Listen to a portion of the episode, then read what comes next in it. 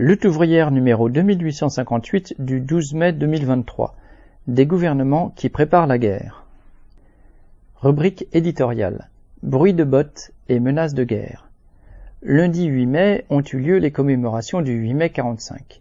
C'était la fin de la Deuxième Guerre mondiale en Europe, mais pas la fin des guerres qui ont continué de faire rage dans de très nombreux pays.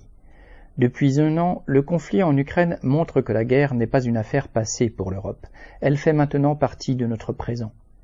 Longtemps, les gouvernements ont fait croire que la barbarie guerrière était derrière nous et que c'en était fini des bombardements et des tranchées, des villes rasées et des déportations de population.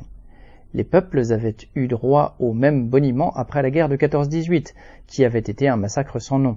Dix millions de morts en Europe, des millions de blessés, d'amputés, de gazés et de gueules cassées. 500 000 soldats tués rien qu'à Verdun pour que chaque camp retrouve au final les positions qu'il tenait au début de l'offensive. L'ampleur des souffrances et des destructions était une première, et tous les gouvernants de l'époque la présentèrent comme la der des der, c'est-à-dire la dernière des guerres. Vingt ans plus tard, en 1939, cela recommençait. La Deuxième Guerre mondiale rationalisa si bien l'horreur qu'elle fut la plus meurtrière de toute l'histoire. Aux 20 millions de soldats tués s'ajoutent 40 à 60 millions de civils bombardés et affamés et 6 millions de juifs, mais aussi des tziganes et d'autres minorités qui périrent dans les camps d'extermination nazis. De nombreuses villes furent transformées en champs de ruines.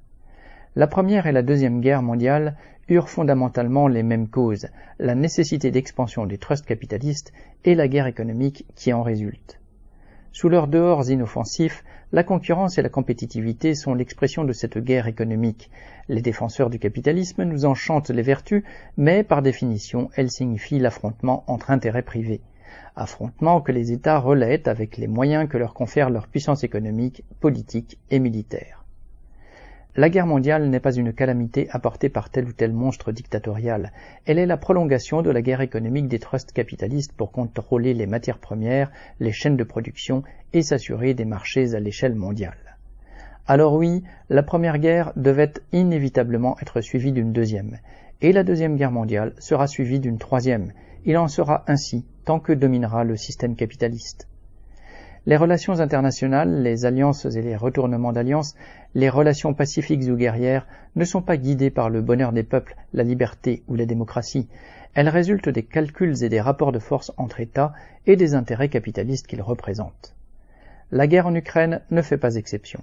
Les va en guerre expliquent qu'il faut défendre un petit pays agressé par son puissant voisin, comme si l'Ukraine n'était pas le théâtre de l'affrontement entre les États-Unis et la Russie depuis au moins trente ans comme si le camp impérialiste derrière l'OTAN équipait, formait et renseignait les troupes ukrainiennes de façon désintéressée.